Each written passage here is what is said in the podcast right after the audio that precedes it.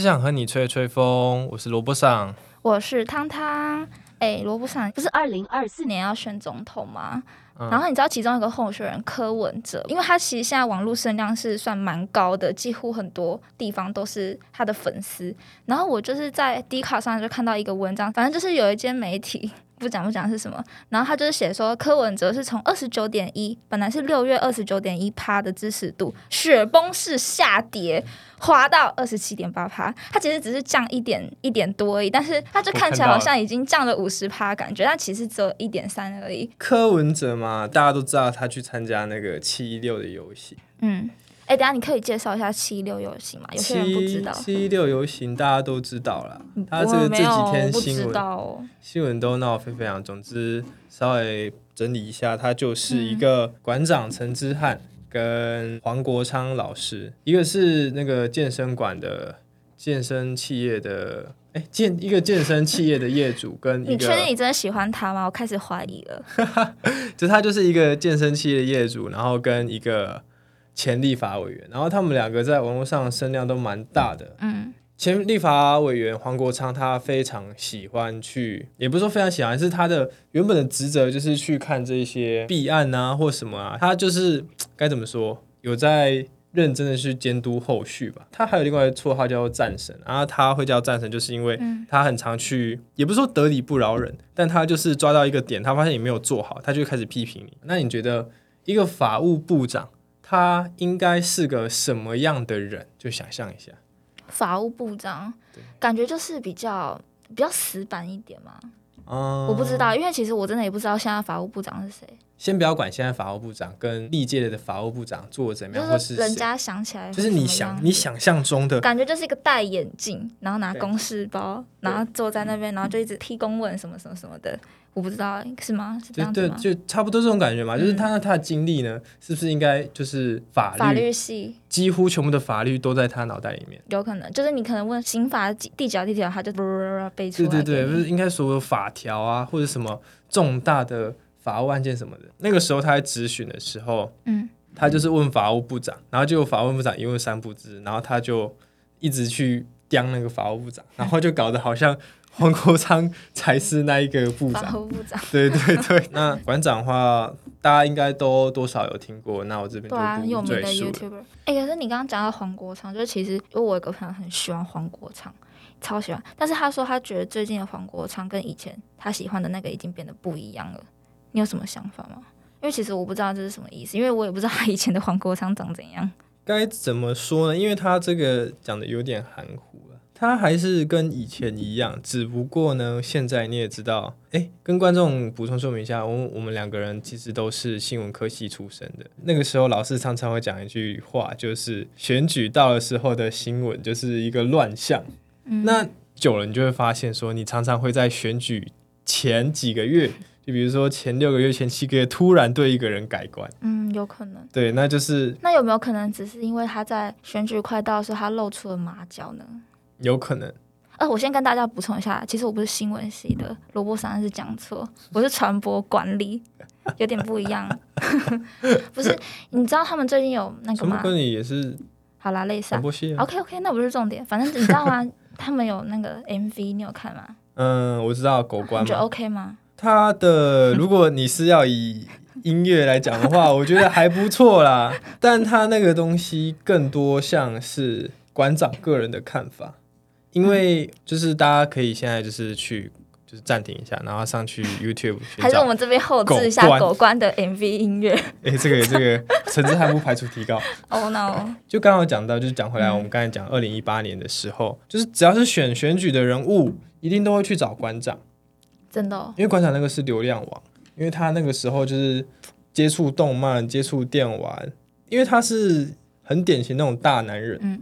就是大家就觉得说哦，什么海军陆战队啊，然后满口国骂三字经啊，然后又有刺青，然后健身什么的，就很大男主义。然后那时候他做一些不能说是出格，就是他不会做的事情，让大家觉得他有反差，因为反差其实是一个流量的关键。嗯，反正就除了这个事情外，他还做了很多的事情。就像你一个商人，你怎么会触及政治呢？然后还有就是他那个时候讲出蛮多人的心声，就是他那个时候其实有呛韩国语。嗯，就每个人都有抢。对，然后蔡英文来找他帮忙，然后就是跟他说：“哦，居住正义他们会做，然后司法改革他们会做，就是什么什么很多很多，就是跟馆长讲了很多。然后他那个时候他最气的一句好像是什么？四年不够，请再给我们四年，这是蔡英文讲的。然后结果后来 可能是因为疫情的关系或者什么关系，就是可能都没有做到。”然后馆长就原本想说算了，但是他后来好像看到有一有一个就是应该是一个月前吧，外衣间条例，知道这个东西吗？不知道，就是新闻上面有写外衣间条，就是那杀警案你应该知道了吧？台南的杀警案，对对对对对，因为我是台南人。对，然后那个杀警案的犯人，他就是原本已经杀过人了。哦，真的哦，对他原本已经杀过了，还可以放出来杀人，很扯，对不对？那你印象中的监狱应该是怎样？印象中的监狱，但就是马桶在床旁边吗？啊，没有床，哎，有马桶吗？好像只是一个洞。然后反正就是大家都在睡觉的时候，还会闻到大便的味道，然后就是很挤很小，然后每天很累，然后每天被当成狗对待。对对对，没有啦，狗很可爱的，不要侮辱狗。反正就是，等一下，你还有什么骂脏话？你自己一直在骂脏话，这不是大家汤汤的人设是气质少女，所以我们这边没有脏话。现在不是汤汤，现在是水水。现在是水水，对。以后跟你录大家叫水水，一直破功。反正就是呃，监狱应该是那个很苦，但是有一个监狱叫做外衣监。那外衣监顾名思义，它就是让你不是在监狱里面服劳役，它的本意是你在监狱里面。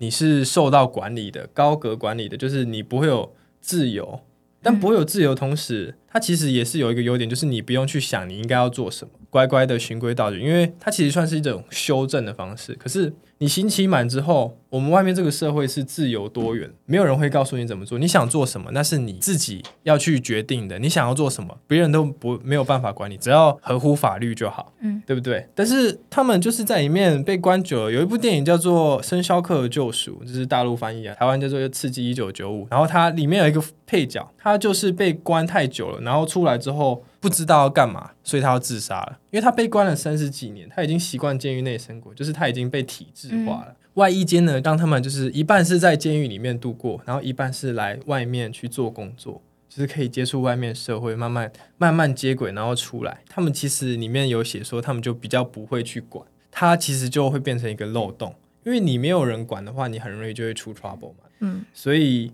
从一个就是利益良善，就是让受刑人有办法去回归社会的东西，变成是一个权贵犯了法杀了人。或是什么酒驾、贪污之类的，就可以去那边爽啊？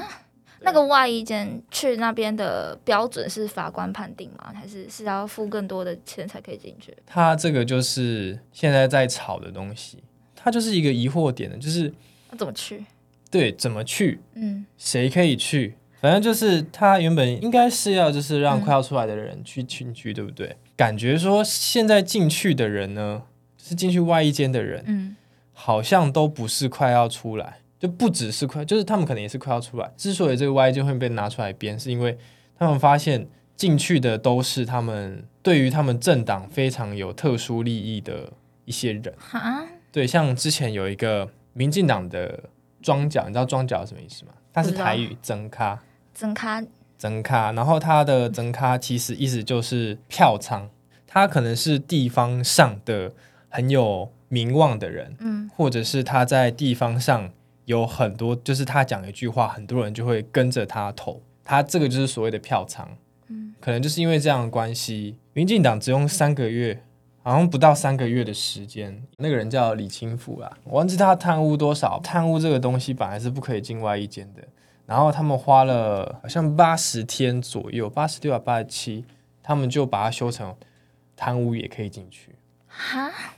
对，谁修的？民进党太夸张了吧？但是但是不止民进党哦，九年前的杀警案也是国民党让他通过，然后让杀了警察的人可以进去的，就是外一件杀人呢。啊！而且不是重点是还是就是杀警不是应该是会被判更重吗？对，因为你知道杀警意味着很多含义，它除了是你杀了人之外。同时，也是对你国家公权力的一个造成一个危险啊！已经可以有点算是，就是你已经在挑战国家的公权力，挑战国家的法律了。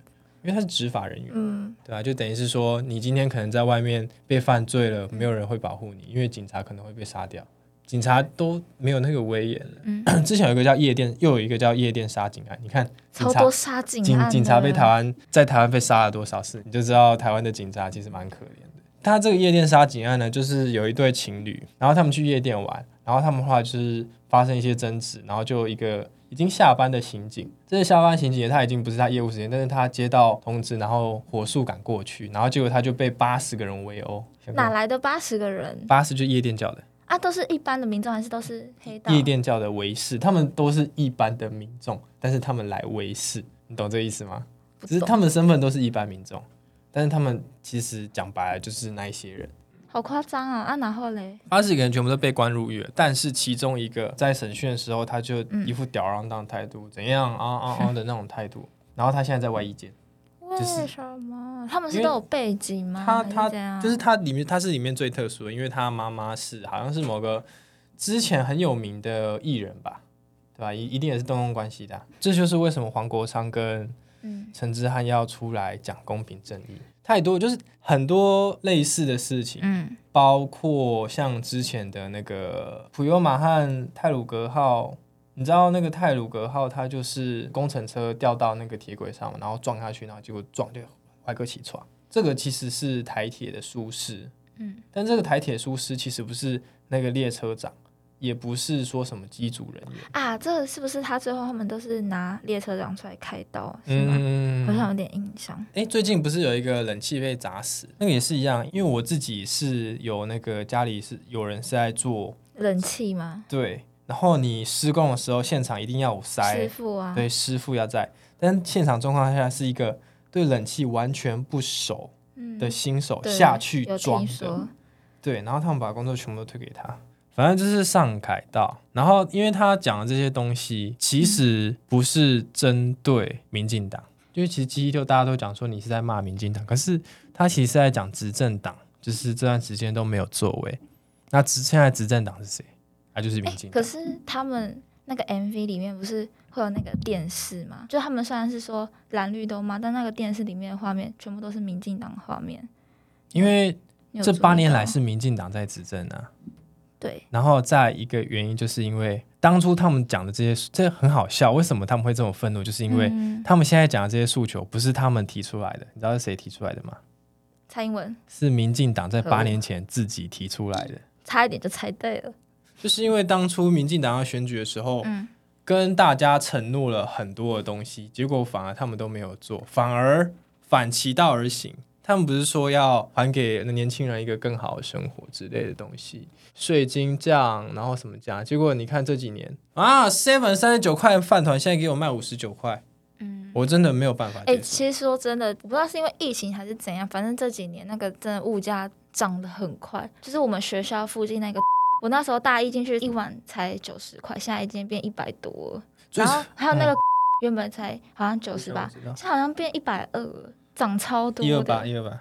哦，你知道？我上一次吃过，我不敢吃了，变得好奢华那一碗鸡肉饭。我那个时候我就觉得台北这样还好，真正让我台北这样还好，因为台北它就是首都嘛，首都你人挤，然后它提供便利的东西，所以说这些成本其实你还算讲得过去。但是最让我觉得不能原谅的是什么？我有一间从国小吃到我高中，现在大学回去还是会吃。的一间，我已经吃了它快十几年了。阿公跟阿妈开的餐厅，然后那个阿公他他有残疾，他只有一只手臂，但他煮出来的炒饭很好吃，无敌好吃。一直以来我从小吃到大，它都是五十块。嗯，真的南部真的就是这个价钱。然后结果这次回去，它十几年涨，它第一次变成五十五块。靠腰啊，差个五块。差很多哎，这是一个信仰的崩灭。你看，我跟你讲，因为我在台南有一只超好吃的锅烧意面，我跟你讲，我只要一回台南，绝对要吃。它就是很大碗的那一种，然后它好像小碗五十五，大碗六十五，就是已经算很便宜了。在反正就是这样比起来，真的很便宜，而且它里面很多东西，然后它很大碗。这我这次回去看，已经涨到八十了哎，因为我那时候本来是要去拍风特拍，然后我要说什么 CP 值超高什么什么，然后就我就一拍价目表。变超高的，就是跟台北已经快要差不多了。对他这个就是你应该有同感。虽然说我刚才我讲的那个例子，你讲五十到五十五块，但是它就是一个信仰的崩坏，你知道吗？就是我一直想说，就回家，我就拿个五十块铜板过去，我就可以吃一碗。你多带五块也不要。没有，就就是你知道，不是在于我看到五十五的瞬间，是我把五十块给他，然后他跟我说是五十五这样。哎，看我扣，他那个看我扣让我震惊了一下，你知道吗？我就看价目表，哎，他那十几年没有变的五十块，他在那个零贴上了一个红色的五，这让我是一个你知道吗？可是其实这也不是他们的那个食材费，好像真的涨很快。那些店家他们食材费一直在涨，一直在涨，是涨。就是如果他们不涨的话，他们自己会变赔钱，所以他们其实很可怜。这我就不知道怪谁了，知道怪谁呢？萝卜桑啊，通货膨胀。大家怪谁？啊，禽流感。然后呢？疫情有吗？有关？禽流感疫情的，你说禽流感吗？其实那个禽流感可以看出某些部门没有在做事。你说哪一些？对，就是在前几年，就是有一个大记者，他专门去报这个禽流感事情，就是那个农舍啊，然后他们都随便过过账，然后都是没有实际去勘察，然后那个记者就就有点毒树果实啊，你用违法的方式去去取得证据。那那个证据应该是违法，但是台湾比较没有管这一套，就是他们就是看到事实就是这样，他是有一点用毒素的方式进去，然后发现一些什么什么铜笼，然后什么什么尸体都没有好好处理之类的。那你也知道吧？那些病菌的事情，你知道为什么十四世纪欧洲黑死病会那么严重吗？因为他们没有好好处理尸体，因为那个时候刚好是打仗嘛？十三世纪那个时候蒙古。你你知道蒙古蒙古人怎么对？一路打打打打打打打打打到欧洲，对不对？那你知道他们是什么无往不利吗？他们除了骑射技术，他们还用了很多阴招。他们就是有鼠疫嘛，鼠疫原本是在中国蒙古那些地方。啊，他们说是散播鼠疫。那你知道他们怎么散播的吗？拿老鼠？不是，他们把死人的尸体直接用那个投石器投到对方的嘴唇里面。真的假的？然后散播瘟疫。你是是真的吗？有查证过的，就是他他们就是这样。Oh my god！因为它其实这个传染的东西啊，你的尸体没有好好处理的话，它病菌很好繁殖的一个大大肥料，对，然后它就会到处散播。但是现在全球，但缺蛋是全球全全球都在缺蛋，但是台湾就比较奇怪，因为依照经济来说的话，你这个需求，你这个供给没有了，你应该就会转向其他需求。台湾人不是，台湾人是哦，缺蛋了，赶快买蛋，赶快买蛋，赶快买蛋。对，真的就像之前那个缺卫生纸，大家就狂买卫生纸啊。没有啊，没有缺卫生纸啊，那个是噱头。就不是那时候不是新闻不是一直在报嘛？然后那时候不是大家卫生纸狂抢光啊，不知道在抢什么，超夸张的。啊，那个就是一个恐慌的效应啊。台湾好像很容易会恐慌。我记得那个时候，日本在日治时期，有一个日本长官就看出台湾人那个爱钱。那时候的台湾就已经有这个个性了。没有，应该是说台湾人一直都是这个个性，只不过台湾人容易遗忘。就是已经发生过的事情，所以很多东西在其实，在早期日治时代的时候，那时候就已经很清楚了。可以扯这么远，但是大家都忘记，人类一直在重复那什么历史错误，对不对？对对，就是因为人类容容易遗忘，然后台湾人好像脑脑袋更人类化，真的就更容易遗忘。台湾真的蛮容易 忘记事情的，就一个事情爆开来，可能两个礼拜大家就忘了。真的啊，哎，不知道大家知不知道，台中有一个高中叫做丰原高中。然后有一个高中生，他被教官霸凌，然后自杀。他是不是有 po 那个文？对对对对，就是有有有有青年什么的帮他 po 文，嗯，然后他就烧起来了。然后那个时候新闻烧起来了，然后就哇，学务主任啊停止处分，然后办那个委员会，对不对？你知道那个学务主任复职？哈，对不对？大家都不知道，对不对？人家悄悄复职喽。完全不知道，台台台湾很多就是这样子啊。新闻过了之后，大家就不会去追这些事情啊，好夸张哦！哎，我这个真的不知道。这个就是为什么黄国昌他会蛮多人 respect，就是因为他会对他不会忘记这些事情，他能够苦民所苦。真讲好像我好像仓粉哦，好讨厌。你不是就是仓粉吗？我才我才不是仓粉呢。那你是什么粉？我是柯粉，我是剩粉。肾粉是什么？肾结石哦。对，当然你知道那个最近小玉长头发，你知道这件事吗？怎么了？我们不知道。啊，你不知道？然后有些人就是说他好像是想要以那种生理性别什么不认同，然后想要打这个官司。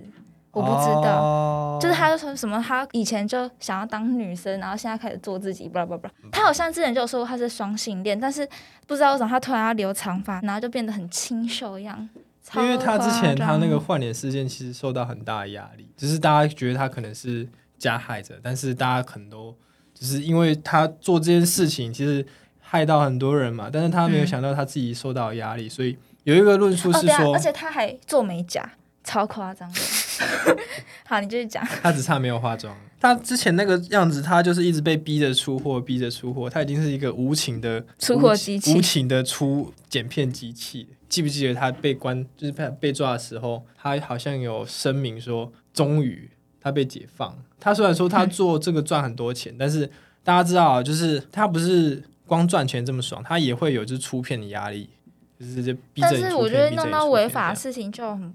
很不行啊！对对，他有出片压力，可能像我们也有出片压力啊，YouTuber 可能都有。对，大家做到违法事情，嗯，那这个就是他要去承担的东西啊。那现在的人道主义就是说，你承担 还可以，没有你承担你已有的罪，但是你还是要获得你的权利。为什么会褫会有褫夺公权出来？意思就是说，你的权利是分开的。你的权利是你应该要享有，就是你犯这些罪，然后你就受到相对的刑罚就好。但是这些权利你还是有的，懂我意思吗？就是他这个是分开。那像那个废除死刑，它其实就差不多是一样的东西。对，是不是我们那萝卜上心中有很多话想要跟大家说？对对对，所以我们才会特别开这个节目，请大家以后多支持我们这个节目。还是我们这节目改成萝卜上有话要说？太多了，太多了，太多了。好了，那我们今天就先录到这边喽，大家拜拜。大家如果还有想要就是听我们就是讲这些相关的议题的话，可以在留言。对，可以留言分五星留言分享你的想法，对不对？记得给我们五星好评。好，谢谢大家，谢谢大家。拜拜，拜拜。